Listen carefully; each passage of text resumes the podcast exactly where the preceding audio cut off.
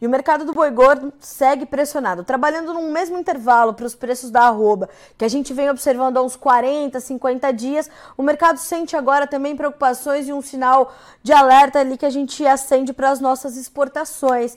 E quem vai nos explicar que sinal é esse e como isso continua refletindo na formação dos preços da arroba é o Caio Junqueira, analista de mercado da Cross Investimentos, nosso convidado dessa terça-feira, para a gente trazer esses esclarecimentos e principalmente essas orientações orientações para o pecuarista. Não é isso, Caio? Bom dia, meu amigo, seja bem-vindo.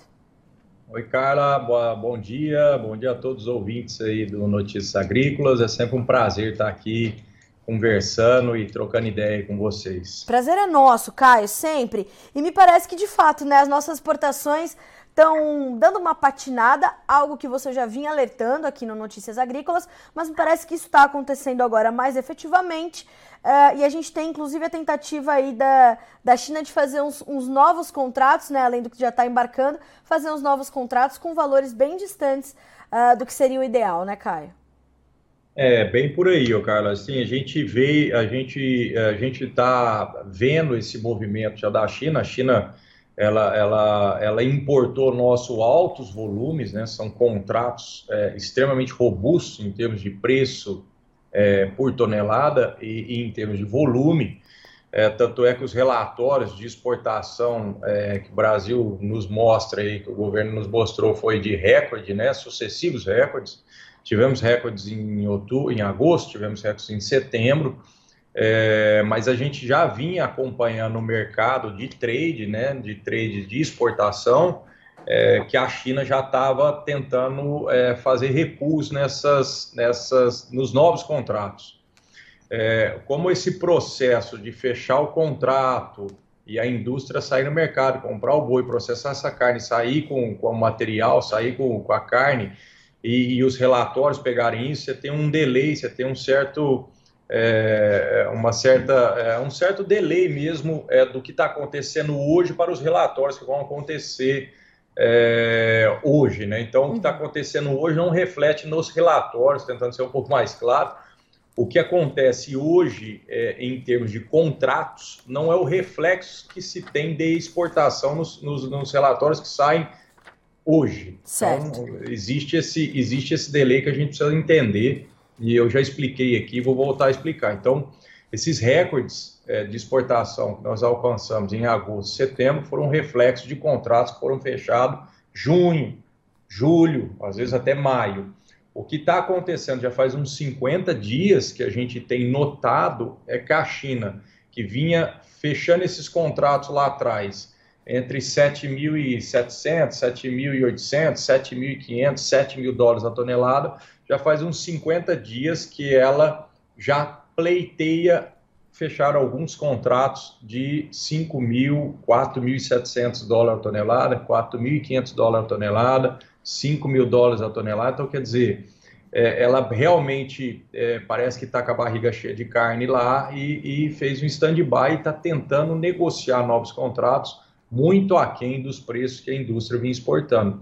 Então, o processo que a gente está vendo já tem uns 50 dias, que provavelmente nós vamos ver nos relatórios, que já começaram a sair agora, mas com mais ênfase nos próximos, no próximo mês, vai ser realmente de um recuo drástico aí no volume de, de carne exportada, justamente porque a indústria brasileira não está aceitando esse, é, esse downgrade aí de, de preços é, na, na, na matéria-prima exportada. Então, a indústria brasileira não tem aceitado, reflexo, provavelmente nós vamos ter uns relatórios de agora para frente de exportações é, bem aquém do que a gente estava vendo. Então, isso, é, apesar da gente já estar tá com essa leitura, já vinha tendo essa leitura e avisando aí os, tanto os usuários do aplicativo AgroBrasil como os, como as pessoas que nos seguem nas redes ou até mesmo aí pelos, pela Notícias Agrícolas, então, nós vamos ter realmente é, uma pitada aí de, de, pessimismo aí que já vem acontecendo. A gente vê qual é o reflexo disso,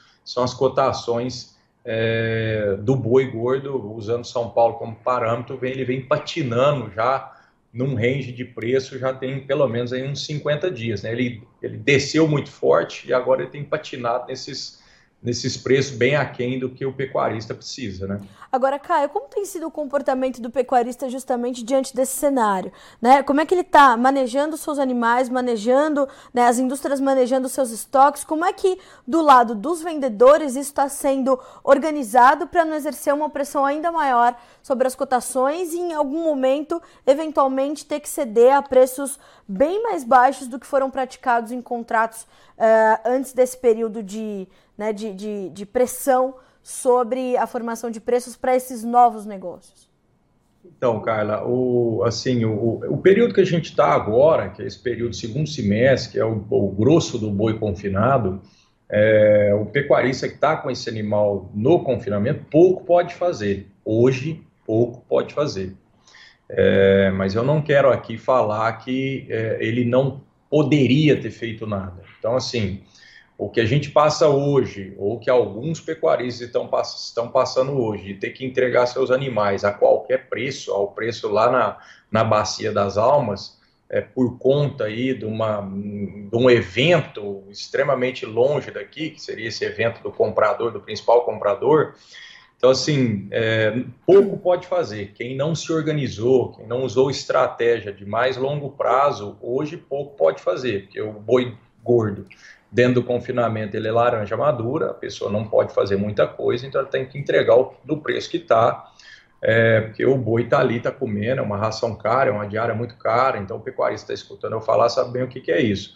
Mas não quer dizer que a pessoa é obrigatoriamente está nessa situação extremamente desconfortável, porque como eu, como eu vim alertar, como eu vim, como eu comecei a falar agora no começo, é, onde os reflexos de exportação é, eles são mais a longo prazo, quer dizer, uma mexida que aconteceu 50 dias atrás provavelmente daria um efeito é, negativo, né, agora que nós estamos passando, essas coisas todas precisam ser levadas em conta, o pecuarista ele precisa se profissionalizar, não só em termos de genética, não só em termos de terminação do seu animal, não só em termos para dentro da porteira, mas o pecuarista ele precisa se atentar a essas gerências de risco, que é um alto risco hoje você ter confinamento, então ele precisa ficar atento às ferramentas é, adequadas para fazer essa, essa gestão de risco.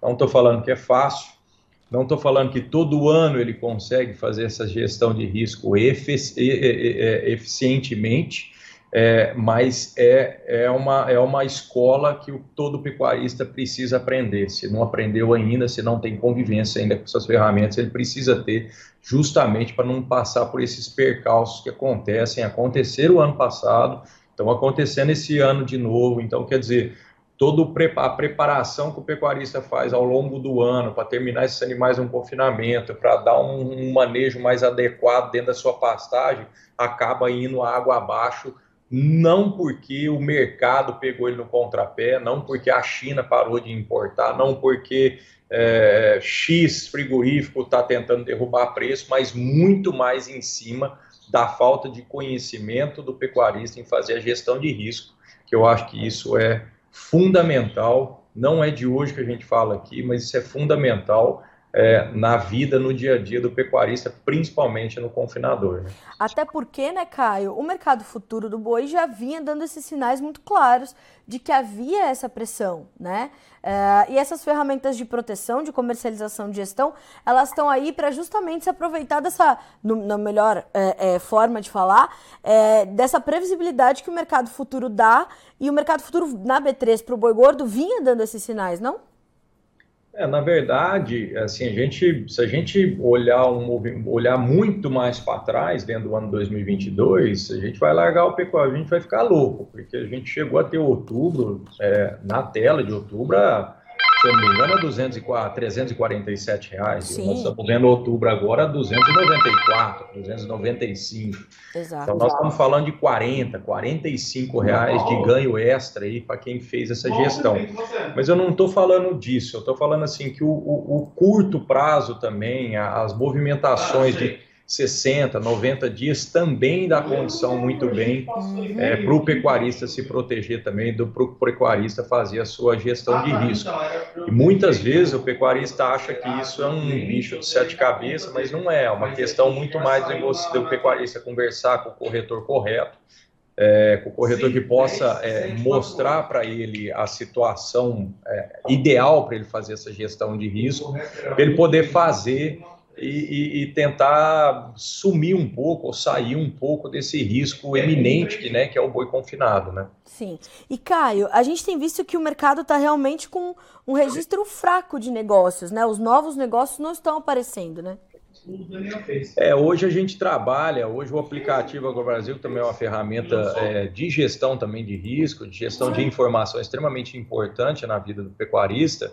É, a gente tem visto os, os negócios que chegam, né, essa malha de, de, de cliente que usa o, o, aplicativo para registrar, a gente tem visto já um, uma certa estabilidade de preço, já tem aí praticamente 40 dias. Eu preciso puxar aqui certinho para ver, mas mais ou menos uns 40 dias de estabilidade de preço, aonde o mercado de São Paulo trabalha com boi comum entre 280 e 290 e o boi China vinha trabalhando entre 290 até 305. O que a gente uhum. vê agora, hoje, é que esse boi de 300 e 305 já tem um bons dias que a gente não nota registro, então quer dizer, a gente chega à conclusão que não tem nenhum frigorífico mais pagando esses dos 300 a 305 no boi China, para dentro do estado de São Paulo, e se tivesse é, acontecendo esses, esses negócios, provavelmente os, os usuários estariam registrando, conseguindo efetivar essa venda e registrar.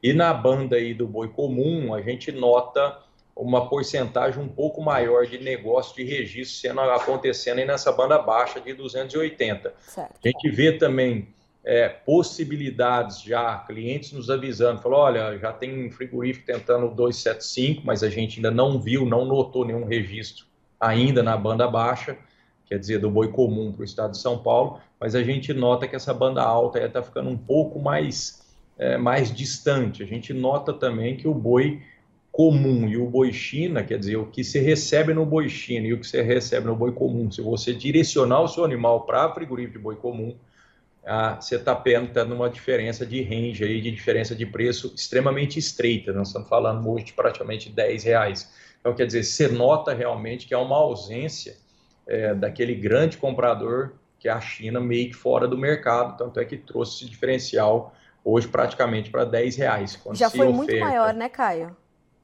Reais, quando se oferta para é, animais para frigoríficos não habilitados Sim. e frigoríficos habilitados, porque o frigorífico habilitado China ele trabalha com dois preços. Uhum. O boi que enquadra a China, vamos supor 290, e ele, ele tira 30 até 40 reais do boi que não encaixa a China. Então você tem esses 40, de 30 a 40 reais que se mantém quando você oferta para o boi, para o frigorífico habilitado China, certo. falando no estado de São Paulo. Mas quando você pega o frigorífico mercado interno, você pega, você nota que esse diferencial de preço se achatou, né? Para 10 reais por arroba, ele está bem achatado. Então, quer dizer, indica realmente que o grande player, que é a China, ele realmente está um pouco ou bem mais ausente do mercado atualmente. Certo. Caio, e a nossa demanda interna por carne bovina, ela também é, não tem feito seu papel, não ajuda muito nessa, pelo menos nesse suporte, nessa, nesse estímulo ao aumento nos preços da arroba, né? Olha, Carla, até que tem. A gente nota que, que, que a, gente, é, a gente tem um pico de preço, essa sazonalidade quando entra o, o, o, salário, né, que são viradas de mês, então você pega uma alta expressiva, às vezes até no atacado, e você nota que o atacado, a gente que acompanha mais de perto, você nota que o atacado ele, ele demora a perder fluxo. Então significa que o mercado interno ele tem chamado a responsabilidade que esses 600 reais aí do Bolsonaro tem ajudado bastante. Então, você nota que o mercado interno é, ele está melhor. O problema disso tudo é que como a indústria exportadora ela vem preparada para atender um alto volume da China, nós vimos isso aí nesses relatórios de exportação. Certo. Então ela vem abatendo muita coisa. A partir do momento que a, que a indústria do mercado externo para de ganhar esses bons contratos, ela começa a estocar a carne, ela vai, vai estocando aquela carne é, que poderia ser exportada para a China, mas que ela está esperando o preço, certo. até um certo limite, porque a indústria que exporta, ela vive do fluxo de caixa, ela vive de carne, se ela tem o boi abate, ela precisa fazer dinheiro com aquela carne.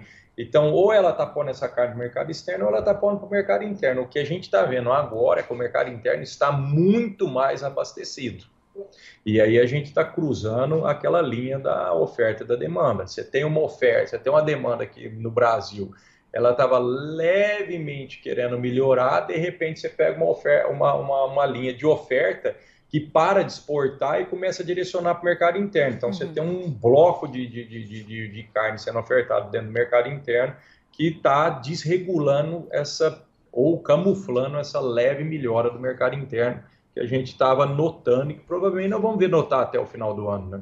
Bom. A gente vai notar até o fim do ano. Certo. Caio, para a gente amarrar e finalizar, é, como é que a gente orienta o pecuarista nesse momento? A gente consegue trazer, além dessa, desse emprego, dessas ferramentas de comercialização, de gestão, de proteção, a gente consegue dar mais alguma orientação para ele diante desse quadro do mercado detalhado que você acabou de dar para a gente?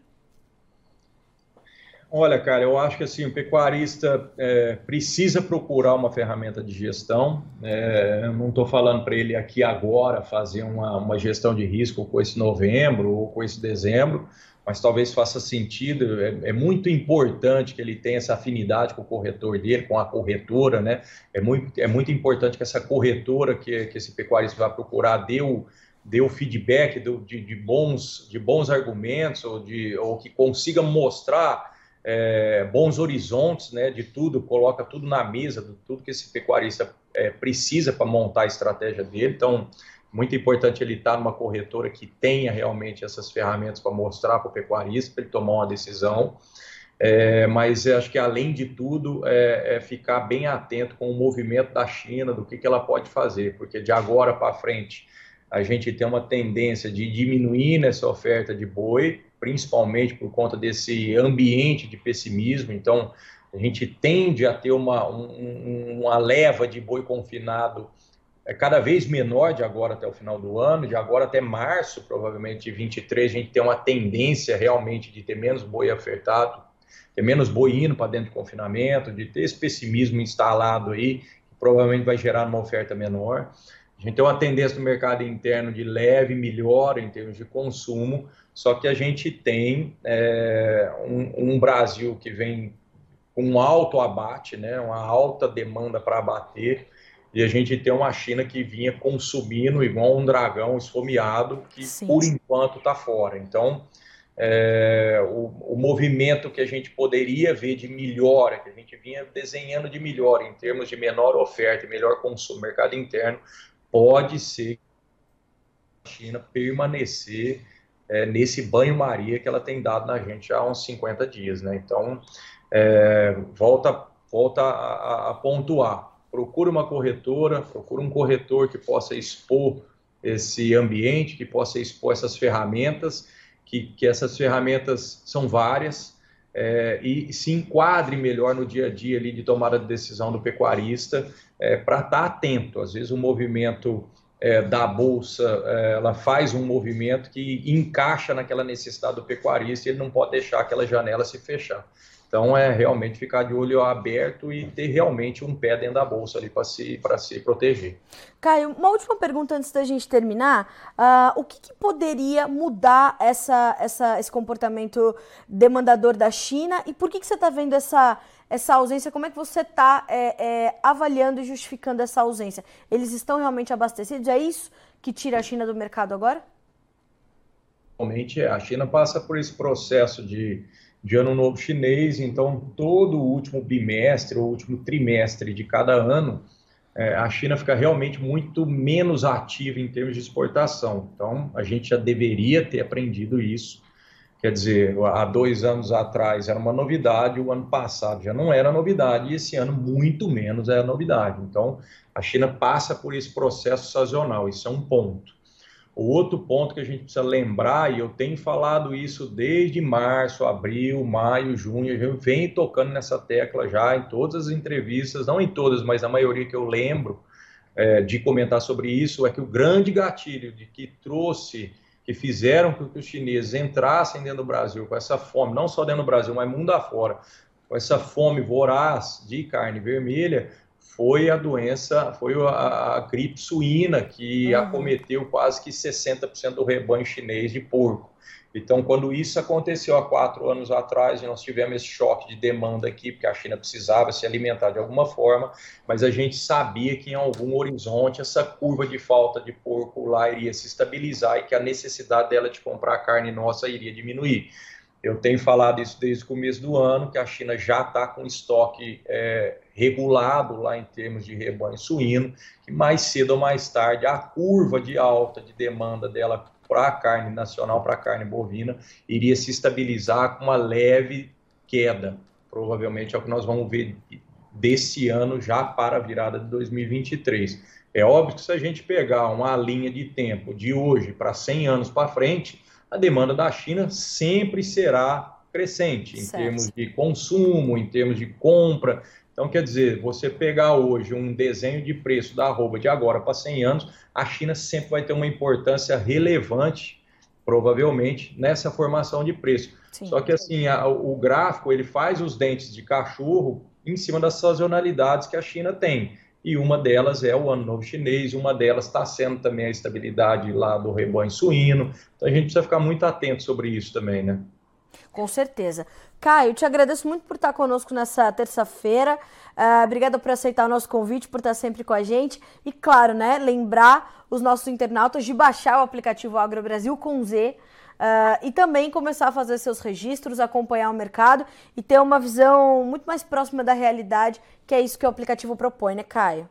É isso aí, agradeço. A gente só nós, nós temos muito para agradecer aí por essa parceria de longos anos aí Notícias Agrícolas, a todos vocês. E fica realmente aqui o pedido, porque é, o pecuarista hoje, olhando, olhando pela fonte de informação que ele tem, o, o AgroBrasil, o aplicativo em si, dá uma ferramenta, é uma ferramenta é, extremamente importante. A gente precisa pensar pelo lado da indústria. Pega uma grande indústria hoje exportadora, a quantidade de negócios que ela consegue fazer, então a formação de preço que ela consegue ter chegando para ela é extremamente alta. É por isso que a indústria consegue ficar dois, três passos sempre na frente do, do pecuarista. Então, o aplicativo veio justamente para contrabalancear isso, né? É uma força é, motriz aí entre todos que estão ali dentro, todos os pecuaristas, né? Jogando as informações em termos de negócio que estão acontecendo, lembrando sempre que o ideal é o pecuarista fechar o negócio e num horizonte de até 12 horas após fechado, lançar aquele negócio ali, porque é, são, com, são essas informações que a inteligência artificial do aplicativo consegue gerar dados, Certo. consegue gerar gráficos, né? E só em cima dessas informações compartilhadas, né? Essa economia compartilhada de dados que o aplicativo é, apresenta, é que, que, que dá ferramenta apta também para a gente ficar par e passo com a indústria nas tomadas de decisões mais a longo prazo, né? O pecuarista precisa parar de tomar essas decisões muito bypass, né? Muito de, de imediato, né? Totalmente. Muito de uma semana para outra. Então, são graças a esse volume cada vez maior, cada vez mais crescente de dados, né, de negócios reais que chegam para nós ali dentro do aplicativo, que a comunidade toda que está ali dentro consegue usufruir desses dados para tomar essas decisões mais, mais assertivas e cada vez mais a longo prazo. Né? Maravilha. Caio, obrigada mais uma vez, viu, meu amigo? Até a próxima e bom trabalho para você, boa semana. Obrigado a todos, bons negócios e boa semana também. Obrigada. Caio Junqueira, analista de mercado da Cross Investimentos, trazendo essa pontuação importantíssima sobre a demanda chinesa. É, um alerta que, de fato, o Caio já vinha fazendo aqui nos seus boletins. No Notícias Agrícolas, a China é um pouco mais ausente do mercado e os volumes recordes que a gente vê dos embarques ainda sendo reportados pela CSEX, a Secretaria de Comércio Exterior, eles refletem os negócios que a gente já fez lá em julho, agosto, junho, né? E agora o que a gente deve ver nos próximos reportes é uma baixa nesse volume de carne exportada para a China, justamente porque a China está ausente nesses últimos 40, 50 dias, tentando ali é, é, e pleiteando né, contratos com volumes, com valores bem mais baixos nos preços da tonelada da carne. E é bem interessante porque a gente está falando de uma queda de 6.700, 6.800 dólares para algo entre 4.700 5 mil dólares. Então a indústria brasileira não está aceitando, claro, essa, né, essa diferença e os negócios acabam ficando meio travados. E isso vai se refletir, claro, na formação dos preços da arroba, na formação dos negócios, por isso que a gente vê o mercado um pouco mais contido. Já a demanda interna dá sinais um pouquinho melhores, né? A chegada das últimas parcelas do auxílio, a chegada do final do ano, isso tudo mudou um pouquinho a cara da demanda interna, mas ainda assim um pouco mais contida. De qualquer forma, a gente está falando num intervalo para o boi comum de 280 a 285 reais por arroba, um range que também, né, uma banda que já trabalha cerca de 40 dias, então sem grandes mudanças, e uh, ah, para o boi China, algo entre 290 e 300 reais por arroba. Agora, quando o Caio uh, consulta ali o aplicativo Agro Brasil, aliás, baixe esse aplicativo se você ainda não baixou, você pode ali reportar os seus negócios e ajudar a trazer uma clareza maior para o mercado a gente está vendo é, uma tentativa dessa mínima, né, dos dois intervalos para baixo, né, ser ainda um pouquinho menor. Então, uma tentativa de levar o boi comum com 2,75, talvez, né, é, se distanciando desses 2,80. A mesma coisa para essa mínima, ou melhor, para essa máxima do boi China, que não é alcançada. Já também uns 40, 50 dias que se testa né, a tentativa de conseguir negócios abaixo desses 300 reais por arroba. Então, não tem registro nesses 300 reais. E essa diferença, né, entre o boi China e o boi, e o boi comum se estreitou bastante, né, tá mais flat, como explicou o Caio Junqueira, ou seja, ela já foi muito maior e hoje a gente vê essa, essa diferença ficar bem mais estreita, bem mais próxima do que há alguns meses, quando a China estava muito mais presente no mercado. Então vamos monitorar. Vamos ver como é estão os preços do boi gordo na B3 nesse momento? Números na, na tela para a gente conferir. Uh, mercado em baixa nessa terça-feira, o novembro, R$ 291,30 por arroba, 1,07% de queda. Dezembro, R$ 295,60 centavos, uma perda de 1,14%. Janeiro cai meio por cento para R$ 297,80 por arroba. Fevereiro sem variação, sem indicação, sem referência. O indicador CPEA, fechamento de ontem, os negócios hoje estão correndo, vão fechar no final do dia, R$ 286,40 por arroba, uma baixa expressiva ontem de 3,7% aqui no mercado brasileiro. Senhoras e senhores, este foi o Mercado do Boi Gordo dessa terça-feira. Continue acompanhando, as informações vão continuar chegando para vocês. A gente está aqui trabalhando para que vocês sejam sempre os mais bem informados produtores rurais deste país, tá certo? Notícias Agrícolas 25 anos ao lado do produtor rural. Participe das nossas mídias sociais no Facebook Notícias Agrícolas, no Instagram, arroba Notícias Agrícolas e em nosso Twitter, arroba Notiagre. E para assistir todos os nossos vídeos, se inscreva no YouTube e na Twitch Notícias Agrícolas Oficial.